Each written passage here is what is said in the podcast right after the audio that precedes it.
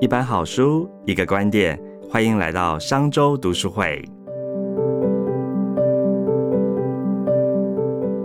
各位商周吧的朋友，大家好，又来到我们商周读书会的说书时间了。今天要聊的是我们刚刚刚出版没多久的哦，《打造第二大脑》是现代来必读的高效知识工作书哦。一出版就冲上这个博客的排行榜哦，其实到现在都一直还在榜上。那为什么这本书又受到大家的热烈回响呢？我哦，今天就来聊聊这本《打造第二大脑》。我们邀请的今天的特别说书来宾呢，也是知名的财经作家，也是本书的推荐人雷浩斯。来，麻烦雷浩斯跟大家打个招呼。Hello，大家好，我是雷浩斯，很开心来到这边。是，呃，我想哦，请雷浩斯来推荐这本书，真的是实至名归哦。就是说，我相信哦，就是你一定有很多在管理，因为你自己本身是知识工作者嘛，然后你读很多书，研究财报，然后这个投资股票、理财资讯太多了，你一定有一套你自己的工具方法来收纳这些知识。那我们为什么需要第二大脑呢？好，这个第二大脑这是一个很棒的一个书哈，因为我们大脑有很多的工作，像现代人啊，你每天不断的吸收各种资讯啊，划手机，然后会有一跳出一大堆讯息，很多人赖的未读讯息都是九十九哦，九九九的，超多，对不对？嗯那你每天吸收这么多的讯息，你大脑其实是会负荷过度的。那负荷过度的时候呢，你就会觉得很疲劳，然后你就会觉得说，呃，好像有些事情我忘记了，然后好像说，哎，那个谁谁谁，我现在想讲他的名字，都讲不出来，然后你想算一下数数字也算不通，好像得了老人痴呆症一样哎。对，这个通病很常有哎。对啊，所以其实这个通病现在是手机痴呆症，因为你用手机接收讯息实在太多了，超过你大脑负荷的一个一个量。对，因为超过这样一个量了，所以你就得了一个手机痴呆症。哦，这真的是现代的通病，因为我们每天要看的讯息实在太多了。对，那像这本《第二大脑》书的作者哈，他就因为他以前脑伤，嗯他大脑受过伤，他事情记不起来，所以他开发了一个数位知识管理的方式，就叫第二大脑。哦，OK，所以是这个作者 Tiago f o t 本身就因为曾经大脑受过伤，所以他才开发出第二大脑出来。对，然后他在这种状况下，其实他很沮丧，因为因为医生诊断不出毛病，就认为他大脑有问题。那他就利用这个第二大脑技术来协助自己处理一些资讯。好，那我们现代人呢、虽然我们没有因为意外而脑伤生病，可是呢，因为手机的大量资讯，让我们每个人都有手机痴呆症。嗯所以你现在更需要用第二大脑来协助你处理资讯。OK，所以第二大脑就是说，在我们的大脑本身以外呢，我有一个外挂系统。对外挂系统，外挂系统，所以这个外挂系统可以是任何的这个所谓的这个平台，对或是这个智慧型手机、电脑都可以。对我就把这个资讯储存在上面。对。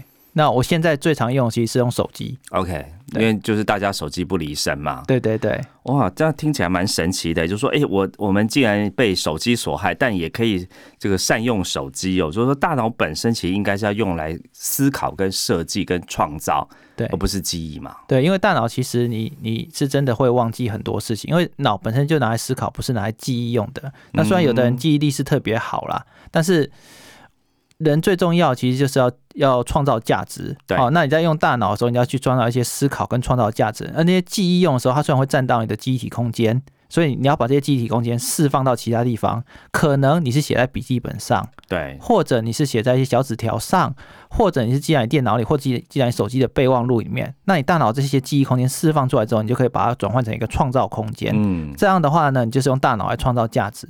那第二大脑的延伸应用，就是你用手机去整理这些资讯，把它格式化成一个作者独特的一个资讯，那你就可以用手机来创造价值，而不是用手机来消磨时间。OK，所以把这个呃我们自己本身大脑 CPU 善用哈，对要把一些所谓的储存资料应该放在硬碟当中。对所以这个作者啊，这个呃 Tiago 他有提到说，这个他的第二大脑有所谓的 CODE，这是一个什么意思呢？这个 COD 是它简称哈，C 就是获取，嗯，哎，你要你要抓住那些引发你共鸣的资讯，好、资讯量有很多，引发共鸣的才是好的。嗯哼，啊，第二个是组织，好、你要用一套组织的一个方式，书里面讲的是 PARA 系统，这个我们后面会再提。OK，第三个就是萃取，也就是说将你得到的那些资讯，用累进式的一个方式做成一个摘要，把它变成一个精华式的一个摘要。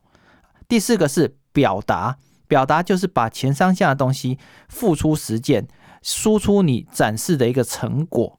哦总共是这四个嗯这。四个步骤，所以这听起来非常的这个整个流串在一起哦。你要先抓到哎，对你本身有兴趣或对你有意义的内容嘛，然后你再把它这个重新组织整理起来，不管它是在专案领域或者是在档案库当中，你把它整理进去。最后呢，你要把这个笔记所做优化，发送给外来的自己，然后。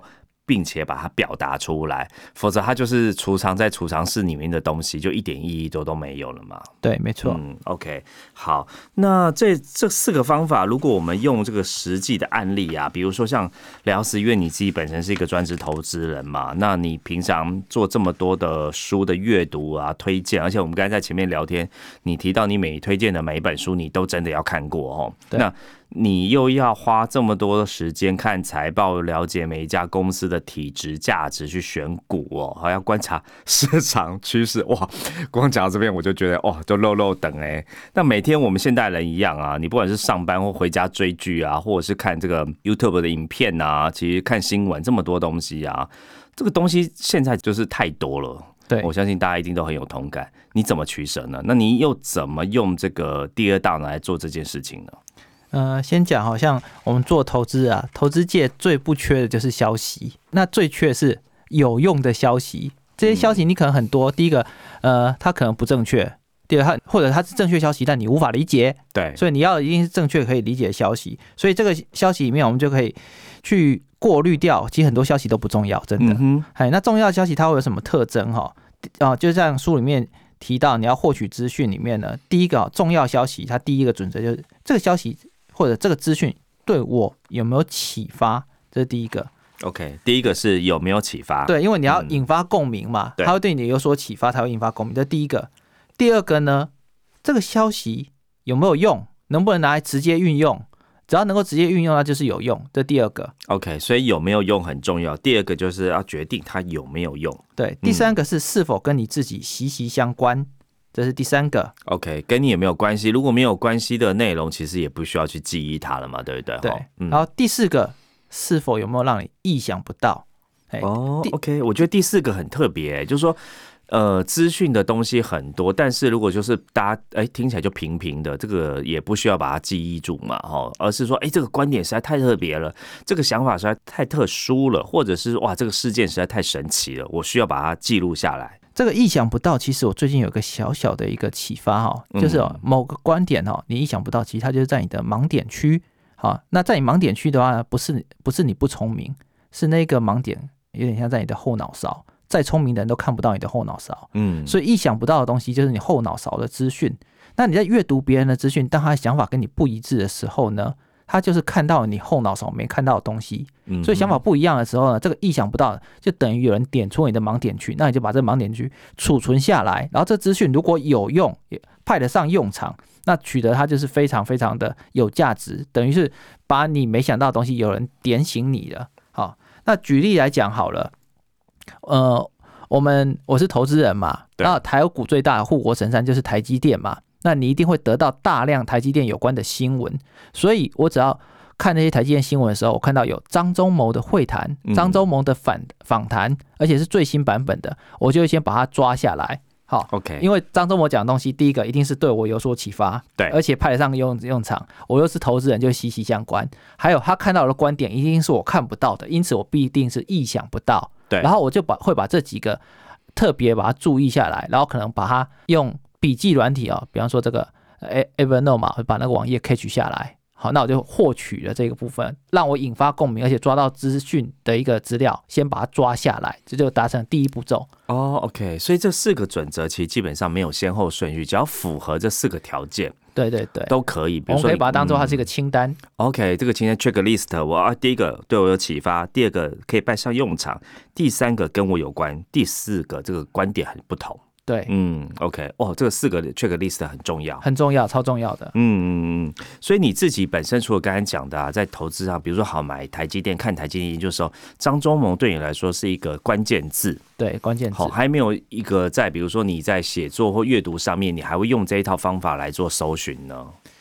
很多几乎都会啊，嗯，呃，几乎都会。但我通常大量阅读的时候呢，第一个是先看这个报道有没有含金量，OK，对我有没有启发，就是含金量。如果他这报道不会让我想看第二次，那几乎可以略过了。嗯，在有含金量报道的时候，你大量阅读，其实可以看出一些模式哦。啊，你那你看出的模式，就看到这个老板他对他对自己的事业的忠诚程度对，或者这个老板他遇到困难，他到底是先粉饰太平，然后事后再说，啊、问题比我想象中更严重。嗯，哦，这那这样的老板，他可能就是一个我我不想说人家说谎，但我会认为他危机意识不太够。对，对，那危机意识不太够，你当他的投资人，你可能就会有就会担心风险会比较多。对我宁愿看到一些老板看得出来说，哎，现在是有乌鸦，我我知道未来会不好，所以我现在就先讲了。好、那种老板我觉得还好一点。嗯，对，OK，所以这个呃，打造第二大脑哈，这个作者提供的四个准则哦，非常的受用。那我们刚才在聊的时候，你有提到啊，就是说其实你书看到一半的时候，会用这个书来整理哦你自己的数位工具，并且用组织这个步骤来优化你的手机的备忘录哦。那所谓的作者提到这个这个 P A R A 系统，又有什么执行要点呢？哦因为我们抓到这些资讯哈，不单单是像刚刚我讲，可能是投资的资讯，这是一个。第二个是呢，像我除了是投资人，我也是财经作家，对。然后所以会有很多人找我做一些写推荐序，嗯，或者可能会希望我演讲，那我就会并下一个专案，对不对？所以在组织的时候，这个 P A R A 的一个运作方式，第一个 P 就是设定一个专案，嗯哼，第二个呢，确认这个专案的领域，哦，专案可能是短期任务，哦，那 A A 是领域是长期责任，R 则是资源，A 就是除了那三个以外的档案库，好、总共是这四个一个部分。像我自己的话呢，我就是直接是用 iPhone 的备忘录工工具来组织哦，对，对我我发现直接用这个是蛮快的，为什么哈？因为在你使用这个第二大脑的时候，你可能会选择你要用哪些 APP。对。然后很多 APP 也许它不错，好像 Evernote 我用了十年了，我觉得不错，可它有点老了。好，那你如果要转移资料的时候，你会很辛苦，所以我直接是用 iPhone 内建的备忘录来优化它。那我看到书的时候，我就在 PARA 这个时候，我就在备忘录里面开始分类各个的专案，好，分类各个专案，就是这个 P 哦专案。例如我的，我现在跟别人合作的演讲，好，那我可能有好几个演讲或课程要做，或者说当然写写推荐序。好，那我在写推荐序的时候呢，我可能就是新新这个专案。我在走路的时候，我突然想到一个 idea 了，嗯。我就把备忘录拿出来，用语音输入法直接讲进去。OK，直接马上就把你想的化为这个文字记录下来。对，而且这样子还很省时间。嗯，，对，那是之后的时间再拿来优化，因为我们每个人都很忙，时间都不太够，而且灵感这种东西是一瞬间就出来的。对，那一个有自我纪律的作家，是灵感出来的时候，你就要抓住他，嗯，没错。这才叫纪律，不是几点几分做什么事情，那叫僵化。OK，哎，然后在这个时候呢，你也许这个资源这个东西当下没有用到，但是之后它可能会用到，所以它就会变到第三个 R 资源区 P A R A 的 R 资源区。那第四个呢，可能它是跟其他东西不一样，那你就通通把它放在一个存封区，它就是档案档案库。好，我自己是列了一个叫存封嘛。好，你使使用 Google 的话。Gmail 它就有个存封，存封，我就把它放到一个存封区，这样一下我就把它列出来了。而且这个最大好处就是，你对现在执行的专案一目了然，嗯，那非执行的答案，你把它收在一起，虽然你可能现在不知道它摆在哪边，但你一搜寻它就可以叫出来了。哦，OK，所以这样听起来就很像是你用这个所谓的哦智慧型手机，然后呢，把你所有随时想到的东西整理成笔记。对好，笔记放进这个各个的资源跟档案库当中。对，当你再把这个资源档案库全部调出来的时候，可能有十个很不一样的想法，重新会诊。哇，那这个十个不同的想法，或者是观点，或者是这个建议，很快就可以整理成一个非常丰富的这个计划。对，这样速度就会变得很快。OK OK，所以呃，大家其实如果这样子真的要用手边随便的工具啊，手机是一个很好的推荐嘛。对，那除了手机以外呢，就是作者还有提到可以用哪一些来做我们刚才讲的 PARA 的运作方式呢？其实就是各种 A P P 软体、平板电脑，或者是嗯一般的电脑桌机、平板电脑，对甚至笔记本也可以。OK，我觉得哦所以其实或者拍照，哦，拍照也对对对对，其实没有想象中的那么困难。对好、就是说，其实重点是你要把这些东西收集下来，并且有条理的把它整理下来。所以，比如说你刚才提到，不管是用笔记手写下来，哦，当然这个是最直接的。那如果手边有这一些手机啊，或者是这个拍照把它存录下，也是一个很好的工具。对，没错。OK OK，那好，那比如说刚才啊，我们在提到说，哎，雷浩斯本身你自己写推荐序跟读的书真的蛮多，哎，你一年读多少本书啊？这很难讲啦，我几乎哈大部分的时间都在读书啦。OK，几乎大部分时间都在读书。那一年读几本，不太会特别去记这些。嗯，那读的方式有两种哦，一种是这个书特别的好，含金量很够，那我就要花很长时间去慢慢读。你看像。雷达里欧的书就是以后出名嘛，对对对，没错，原则啊，原则啊，然后那个大债危机啊，还有变化世界啊，对，这些都很都是每一本都很厚的，但观点也很多，对，然后又有条有理和资料丰富。哎，那如果这样讲的好，我讲原则，我自己本身也很喜欢原则这本书，因为原则它本身就写的非常的提纲挈领了。如果我们来讲啊，就是用这个 P A R A 的这个系统。你会怎么用来读原则这本？因为原则很厚一本，对，有人他说他很像那个 Bible 圣经一样，或者是有人说被他砸中头会有点痛这样子。对对对对对。但是他讲的东西含金量真的太高哎，你你会怎么？如果我们讲的 Diago 的这一套方法原则，你怎么来萃取它里面的精华呢？好，现在我们讲哦，Diago 他在讲的资料里面讲一个东西就叫萃取，累进式的摘要，因为我们。在 C O D E 的步骤里面，第一个是得到有共鸣的东西，然后接着你要把它萃取成精华。所以在每一篇文章的时候呢，你是慢慢的把它简化哦，可能一开始只画一些重点的重点字，好，然后再来呢，你可能去上面画荧光笔，好，然后最后呢，把它变成一个很简单的精华要字，好，这个是 Diago 的一个做法。他说这个笔记是你要替未来的自己创造的。OK，写给未来的自己。对，那刚刚盛中提的说，比方说我们拿原则来讲哦，盛中我跟你讲，原则要脆化实在是太简单了。哎，怎么说呢？因为原则后面都会有各式各样的摘要啊，你就直接把那个摘要，他已经替你列好了，你要做的事情只有一件事情，把那些摘要，把它有点像用影印的，或者是把它印出来贴在你的墙壁上，嗯，变成你的格言跟金句，你就直接看。为什么？因为我们每天会不断的被各式各样的东西分散你的注意力跟好奇心。那真正有含金量的东西，占你注意力的百分比就下滑了。嗯，那你不要靠自己的意志力去撑那些事情，你要塑造一个记得这些事情的环境。嗯，所以像雷达里欧的原则的资料，好，那我就把它贴到墙壁上。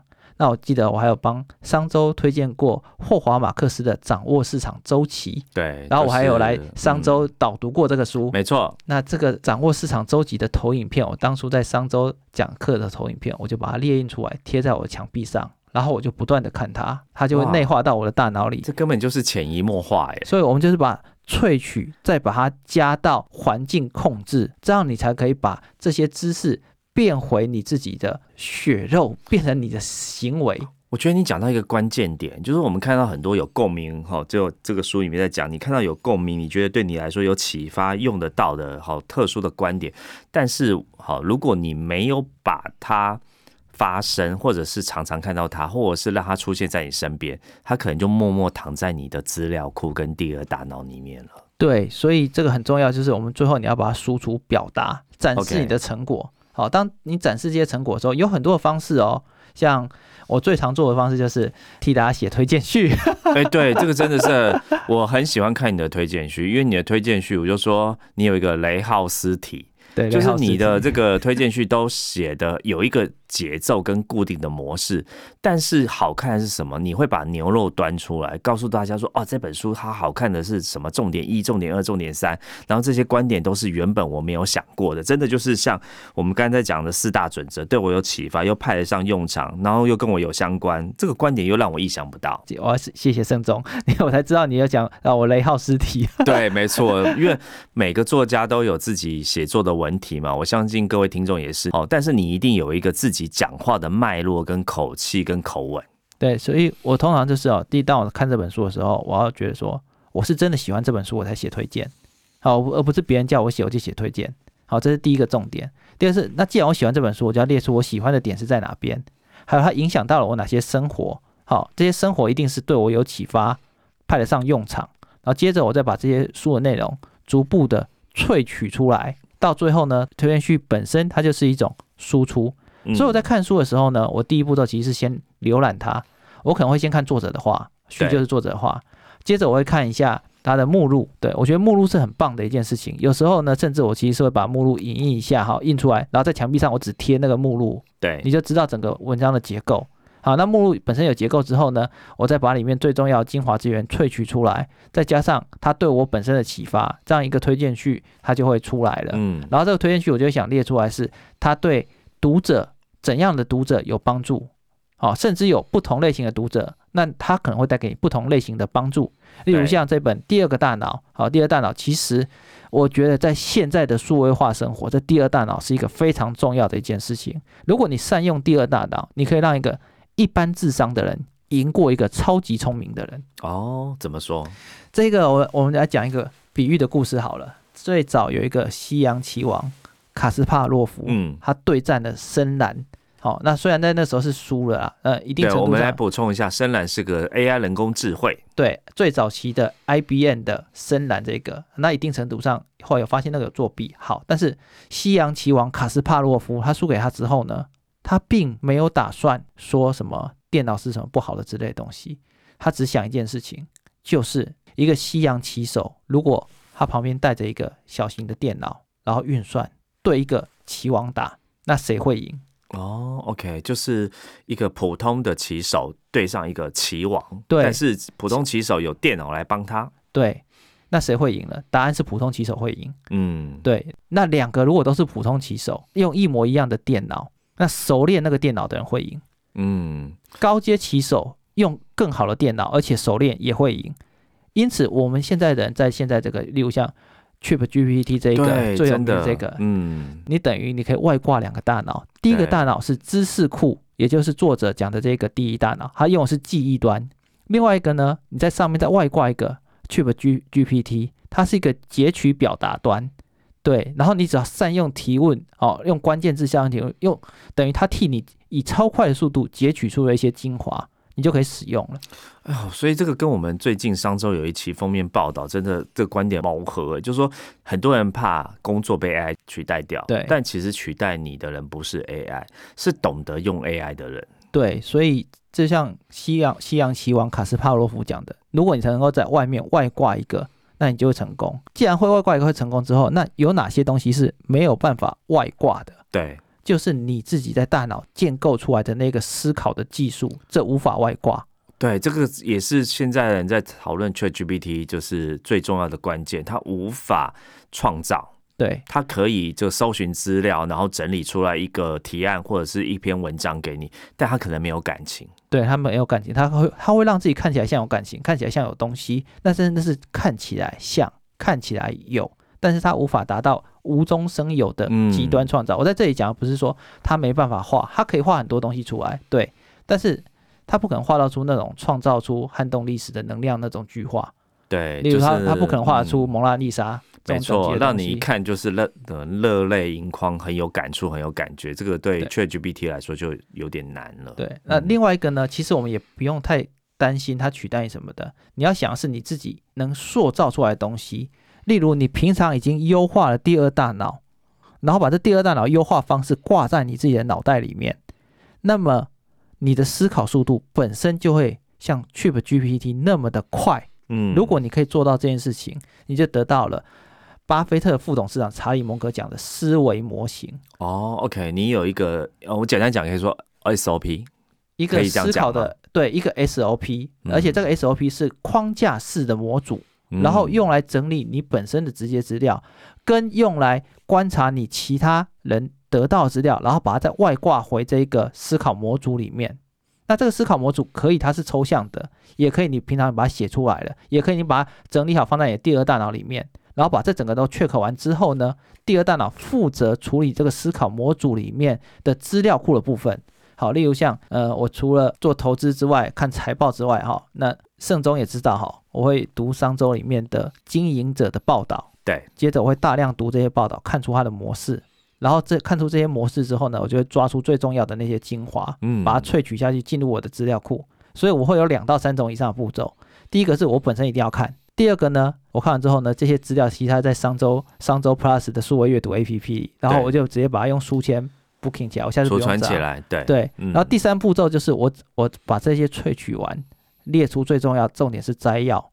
这么一来，以后这一个人他做的相当的投资策略，我几乎都可以判断的差不多。所以在判断的时候，你的速度就快很多，因为你已经优化了你整体的一个思考速度，并且用第二大脑截取的一个方式来协助你储储存。因此，你大脑在储存的时候不会花太多力气，你只要把力气然后在思考上面，而且到最后别人可能要花好几个小时或花好几天才想出来的结论，你可能一瞬间就想出来了，因为你已经练得很习惯了。没错，就是你刚才讲的，已经有一个自己的所谓的思维模型哦。对那这个思维模型其实也就是这个 Diego 在书里面讲，然后打造第二大脑当中，他有提到一个累进摘要的四层结构图，我觉得就很符合我们刚才在讨论的部分。第一个，你一定要做笔记摘要嘛，对你一定要做笔记。对，然后第二个，你一定要画出关键字跟出题字。对哦，重点是什么？像你刚才讲的。那第三个就是，哎，这个当中这个内容是里面最重要的重点嘛，重中之重。没错，哦，第四点就是一定要去执行它。对，执行到输出。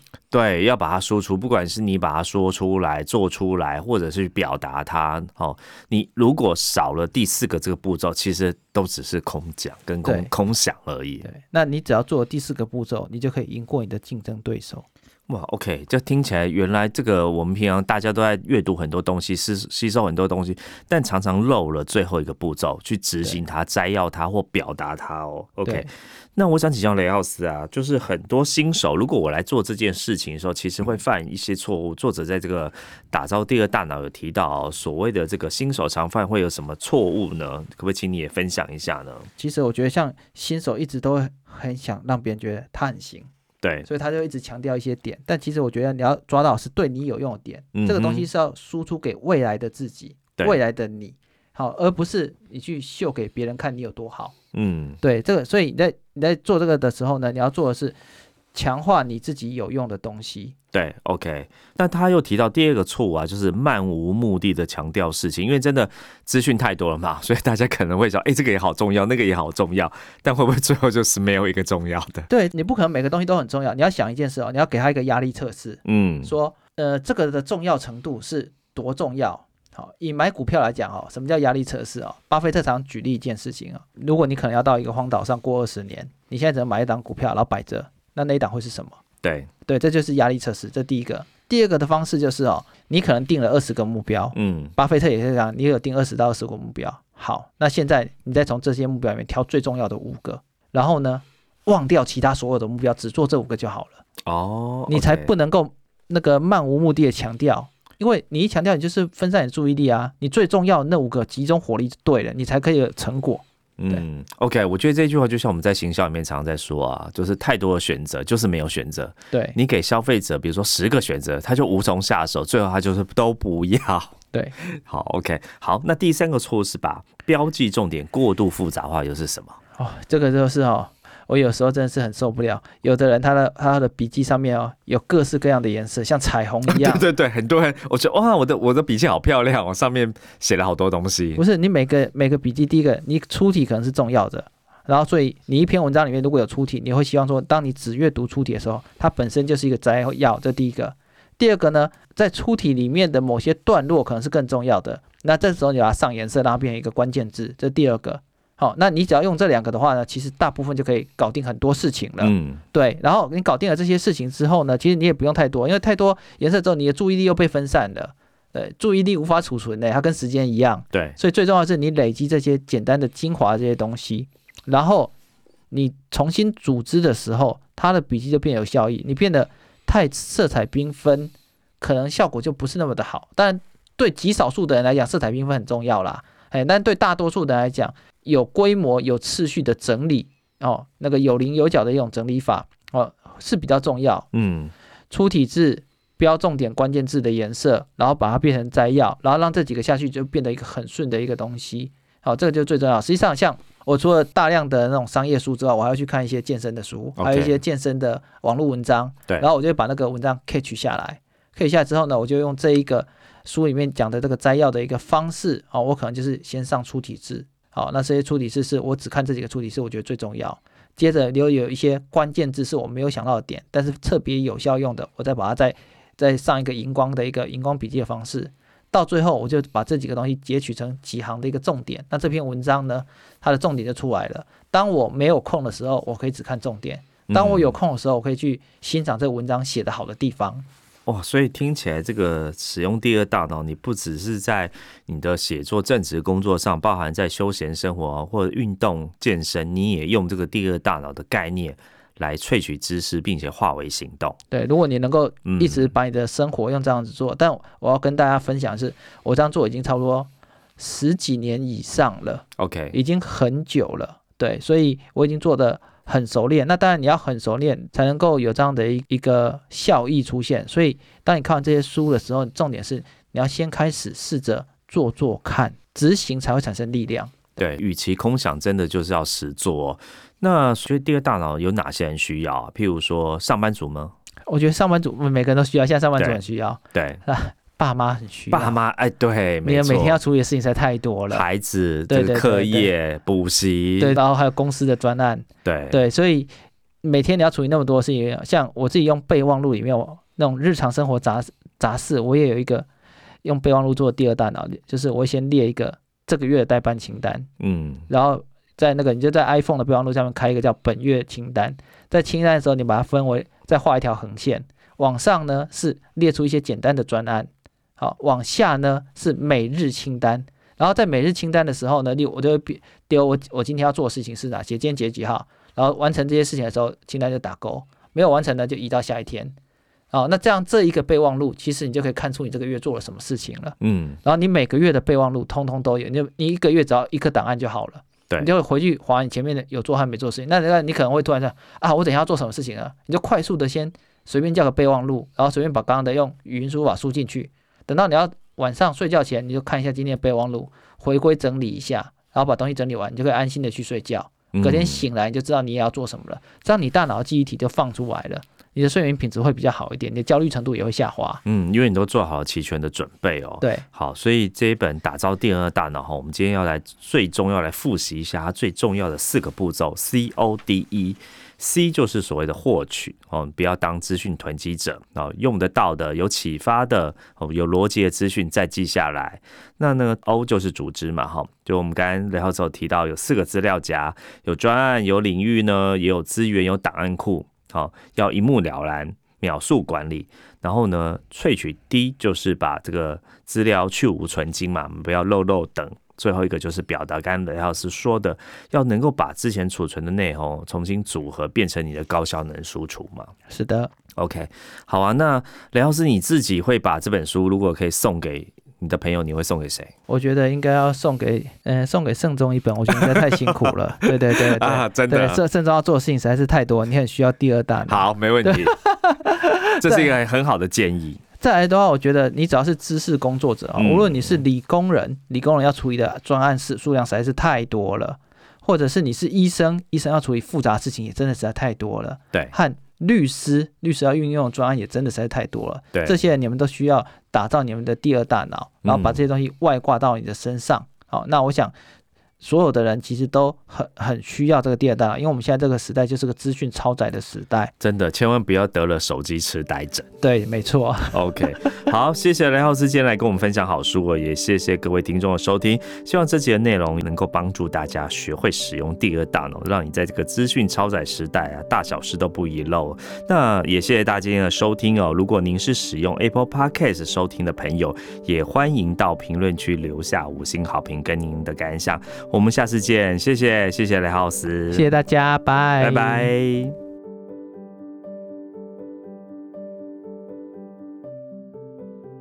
商周读书会集结商业周刊出版的好书选读，邀请您订阅 Podcast 商周吧，或是按赞追踪 FB 粉丝团商周读书会，掌握最新出版讯息。